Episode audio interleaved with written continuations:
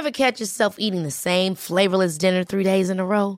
Dreaming of something better? Well, HelloFresh is your guilt-free dream come true, baby. It's me, Kiki Palmer.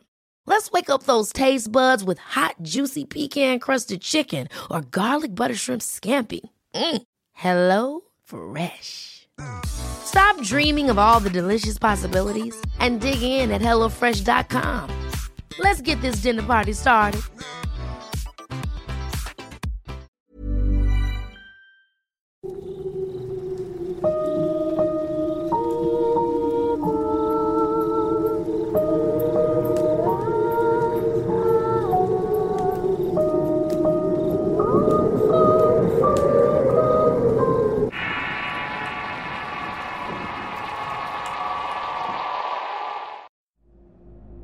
Desde Chile nos llega una historia bastante interesante, una historia que deben conocer a continuación. Espero que sea de su total agrado. Adric, relato basado en la experiencia de Carlos Fuensalida, adaptado por Tenebris para relatos de horror. Si quieres conocer más historias del mismo autor, te invito a visitar el enlace que dejaré en la descripción del video. Aunque todo el mundo me conozca como uno y me llame así, quiero decirles que yo no soy un brujo. Nunca me dediqué a las artes oscuras, mas cabe decir que poseo una habilidad innata para todo este tipo de cosas. Es tanta la facilidad con la que suelo atraer estas energías que tuve que buscar una forma de defenderme. Aprendí sobre el funcionamiento del vudú, wicca, magia blanca, magia negra, etc. Mi historia comienza en el año de 1994. En ese entonces yo vivía en un lugar llamado Parronal, ubicado en la séptima región de Chile. El sitio era tan austero que la casa más próxima a la mía estaba a un kilómetro aproximadamente. No teníamos luz eléctrica ni agua potable, pero a pesar de las carencias recuerdo esos días con mucha felicidad. Fui creciendo alejado de los ambientes tóxicos, desconociendo cualquier tipo de maldad en este mundo. Las cosas cambiaron para ese año donde una noche de luna llena vi una peculiar luz roja que comenzó a cubrirme todo el exterior, hasta filtrarse por las rendijas que había entre las maderas de la casa. Como mencioné anteriormente, yo no conocía mucho sobre los peligros del mundo, así que mi curiosidad infantil quise averiguar de qué se trataba. En la casa todos dormían tranquilamente sin percatarse de algo.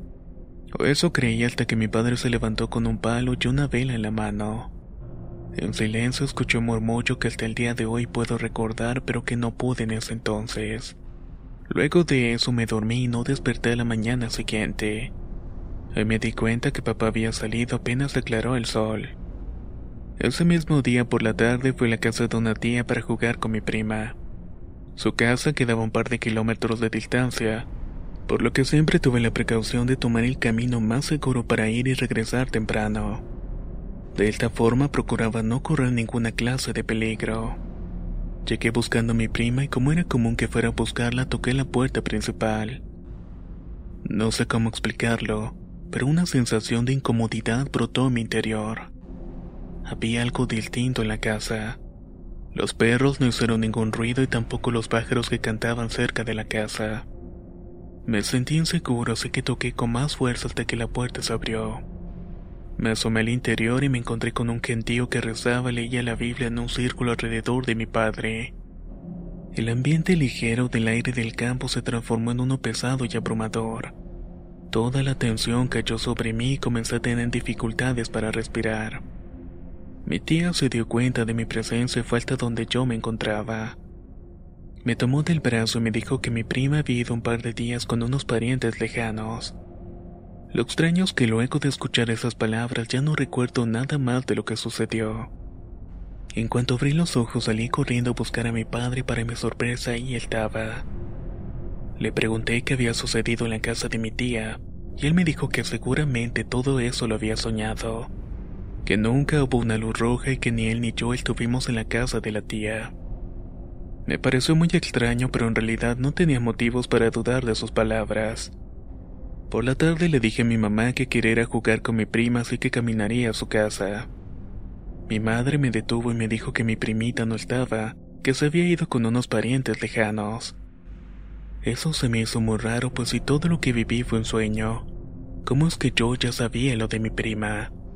Más aún cuando sabía mi madre eso, se, se suponía que nadie de mi casa había salido. Después de ese suceso me volví sensible ante mi entorno. Muchos acontecimientos me afectaban más de lo normal. Por ejemplo, si veía que alguien talaba un árbol, podía sentir dolor en alguna parte de mi cuerpo, como si la gretiente fuera yo y no el árbol. Si alguien encendía una foqueta sentía tanto calor que en ocasiones no lo podía soportar. Lo único que me daba algo de paz era un tranque que se llenaba cada año cerca de mi casa y por el cual pasaba para ir a buscar leña al bosque. Esta leña no la cortaba yo, por supuesto. La tomaba de los árboles que caían o de los que fueron cortados por alguien más. Ahí frente al agua podía sentir una gran sensación de calma, misma que aprendí a mantener la mayor parte del tiempo, y aunque seguía sensible a mi alrededor, al entrar al bosque me sentía libre y me cargaba de energía. Tenía deseos de correr, saltar y divertirme y aunque podía sentir presencias a mi alrededor, me daba cuenta que no eran negativas, sino totalmente naturales. Con el tiempo lograría percatarme de que no eran presencias humanas, sobre todo porque estaba consciente de que mi familia era la única a varios kilómetros a la redonda. Para 1997 llegó el momento de entrar en la escuela. Nunca fui alguien con muchos amigos y eso en parte era lección mía. Procuraba relacionarme con gente que ya conocía, porque sentía la energía de personas nuevas y me llenaba de un paroxismo de la tristeza o el enojo. Siempre fue el chico bulleado del curso ser el único extranjero que provenía de un lugar del campo. En las escuelas comenzaron a sucederme cosas más fuertes. En ocasiones perdí el conocimiento incluso por horas. Cuando recuperaba la conciencia mis compañeros me decían que los ojos se me ponían blancos y me ponía agresivo al punto de golpear a mis compañeros, en especial a los que me habían molestado. También llegaron a decirme que necesitaban a tres personas adultas para contenerme, y así podían prevenir que golpeara a mis otros compañeros. Pero de todo esto yo no tengo ningún recuerdo. Estas lagunas mentales duraron al menos cuatro años. Llegué incluso a trasladarme de un lugar a otro sin recordar el trayecto de dicho sitio.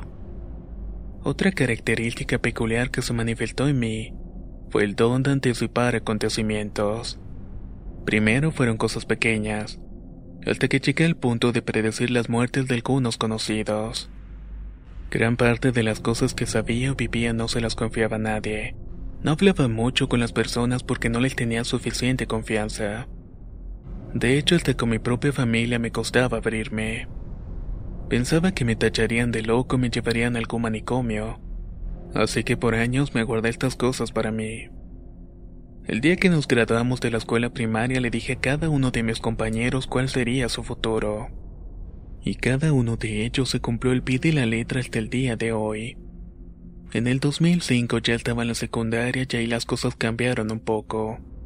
Conocí a gente con intereses similares a los míos, tanto en estudiar ciencias ocultas como explorar temas similares a profundidad. En este momento de mi vida, aprendí a limitar mi sensibilidad al ambiente y percibir energías y entidades, tanto en este plano como en otros. Entre más aprendía, más salían a flote cualidades que había ocultado durante años. Podía predecir acontecimientos puntuales. Podía adivinar qué diría tal o cual persona a determinado momento, y así pasaron cuatro años en que la gente comenzó a recurrir a mí, porque se extendió el rumor de que yo manejaba temas de brujería y paranormales. Decían que yo hacía hechizos y ese tipo de cosas que la gente asocia al concepto de brujo. En fin, así se torcieron las cosas. Había quienes me evitaban pensando que los podía maldecir. Esto lo imaginaban porque varias veces predije accidentes y desgracias que le ocurrieron a compañeros y que en efecto sí sucedieron. Algunas chicas del curso me pedían amarres o poción al temor, cosa a lo que me negué rotundamente. Preferí mantenerme estudiando sobre todo lo que podía encontrar sobre estos temas hasta el último año de secundaria. Ahí todo se intensificó, pues me invitaron una tarde después de clases a una sala donde tuvieron la mala idea de jugar a la Ouija. Yo participé seducido por la curiosidad y también por la presión de mis compañeros. La verdad es que yo por cuenta propia nunca hubiera recurrido a esa clase de juegos. En ese momento tuve mi primera experiencia fuerte con entidades. Nos encerramos en una sala que por cierto era una de las más antiguas del colegio. La ouija que se utilizó no fue la convencional de madera que se puede conseguir incluso en las papelerías. Se improvisó en el suelo con tierra del cementerio y cuatro veladoras que se colocaron en cada una de las esquinas. Una de las chicas se rehusó a jugar con nosotros y se quedó a una distancia considerable para ver qué ocurría y tomar notas. Cuando inició el juego sentí una pesadez en el pecho que me hizo recordar lo que soñé aquella vez en la casa de mi tía. Tenía escalofríos en la espalda y todos nos sorprendimos al ver que el seguro de la puerta se puso automáticamente. La chica que no estaba participando quiso abrirla pero no pudo. Algunos de los hombres que estábamos ahí quisimos abrirla con todas nuestras fuerzas pero fue inútil.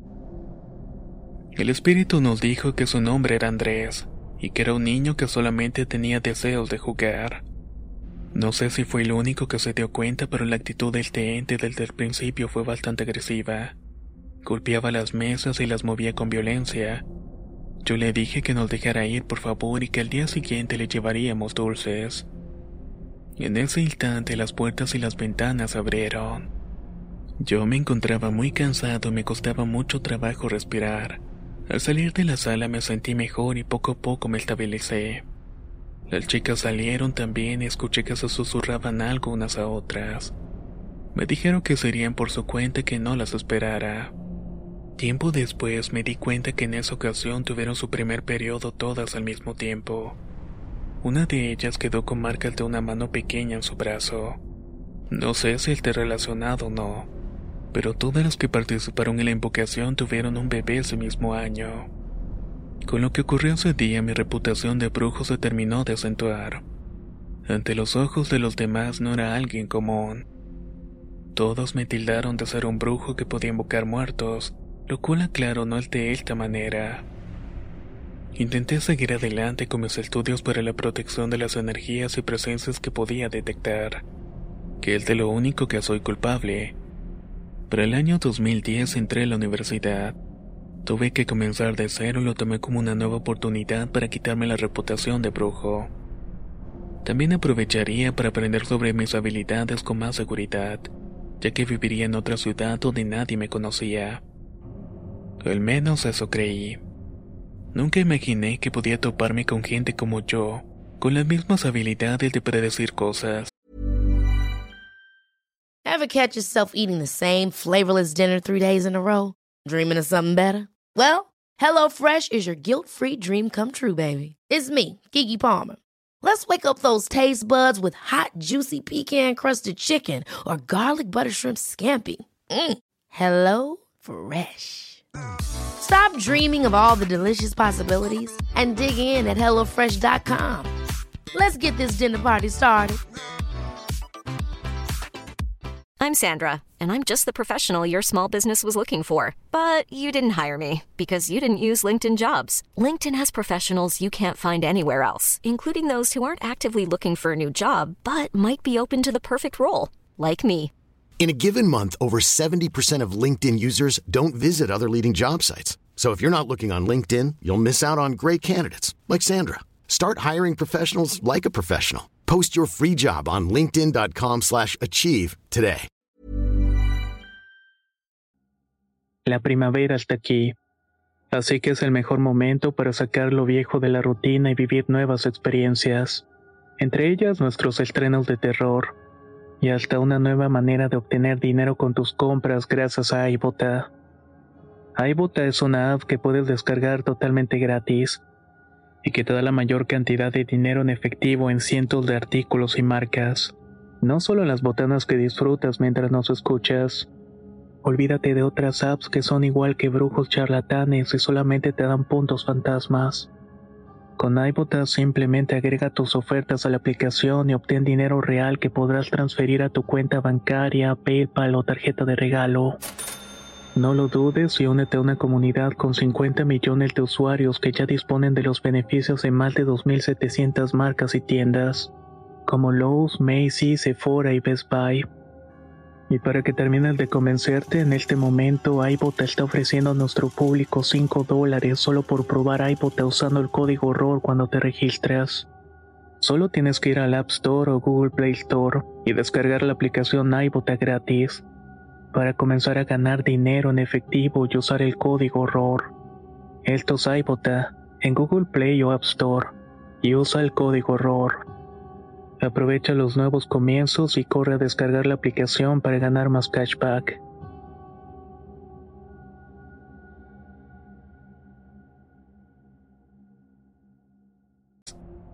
Terminé enfocando todo mi tiempo en el estudio de los temas paranormales. Brujería, vudú, wicca, religiones primitivas. Quería manejar mis habilidades de la mejor forma posible. Para ese momento ya los había aceptado como parte de mí.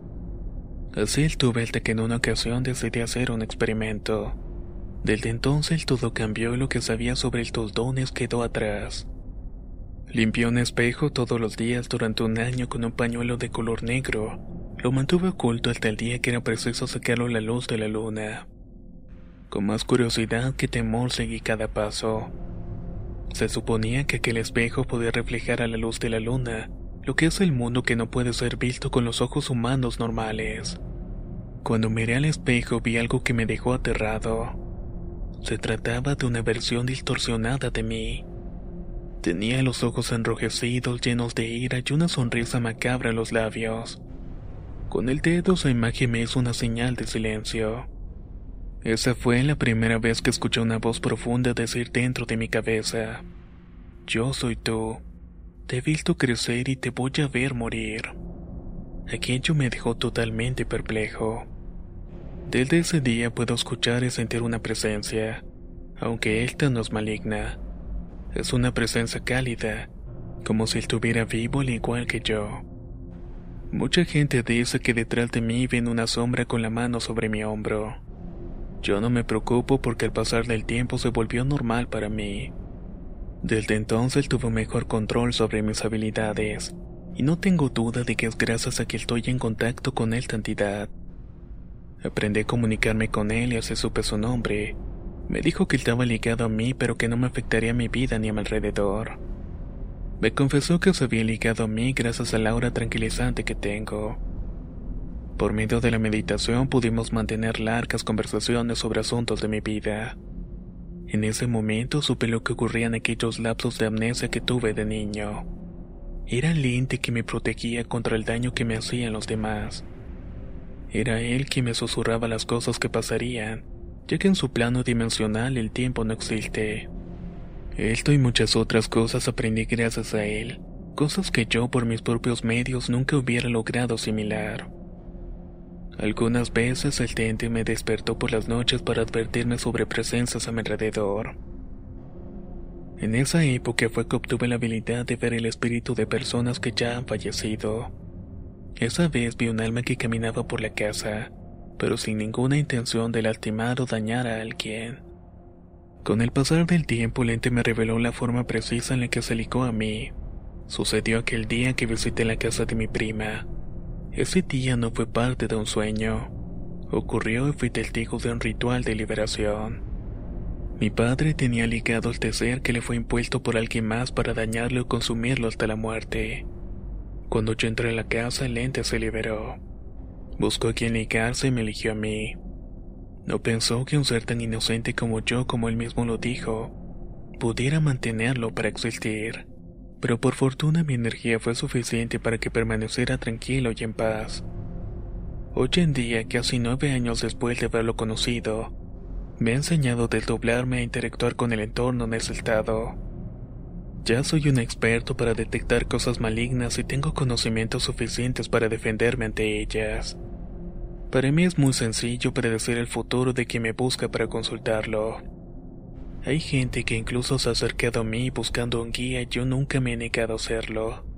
No me permito prohibirle a alguien el conocimiento que desea aprender y que puedo dar. También aprendí que puedo maldecir a la gente y esto lo supe de forma accidental. Por fortuna, ninguna de mis maldiciones ha terminado con la muerte de alguien.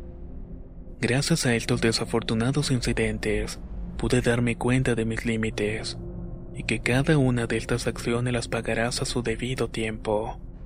Quizás muchos de ustedes se muestren escépticos a lo que digo, pero les puedo jurar que es cierto. Me doy cuenta que no soy el único que interactúa con esta entidad y por primera vez en mucho tiempo.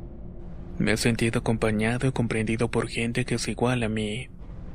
O con aquellos que son de mente abierta se acercan a mi persona con deseos de aprender y no ser juzgados. Me gustaría compartirles que de mi futuro no he querido saber gran cosa, aunque sí sé que me quedan 12 años de vida. Conozco el año y la forma en que voy a morir, además de que volverá a renacer 5 años después. Si les soy sincero, si esto no llega a cumplirse no me preocupa.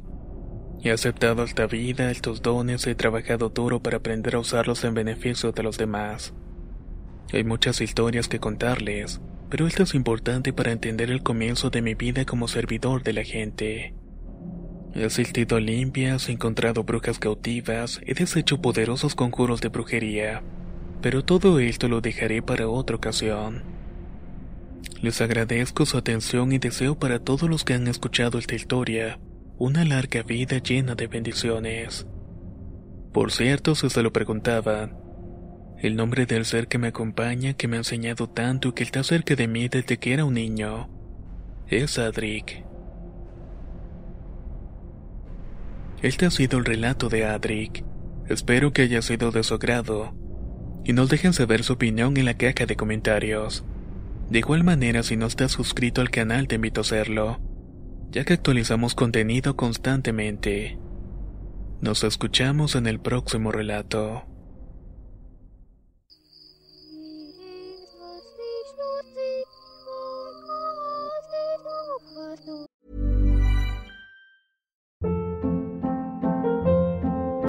Hold up. What was that? Boring. No flavor. That was as bad as those leftovers you ate all week. Kiki Palmer here, and it's time to say hello to something fresh and guilt-free. Hello Fresh. Jazz up dinner with pecan-crusted chicken or garlic butter shrimp scampi. Now that's music to my mouth. Hello Fresh. Let's get this dinner party started. Discover all the delicious possibilities at hellofresh.com.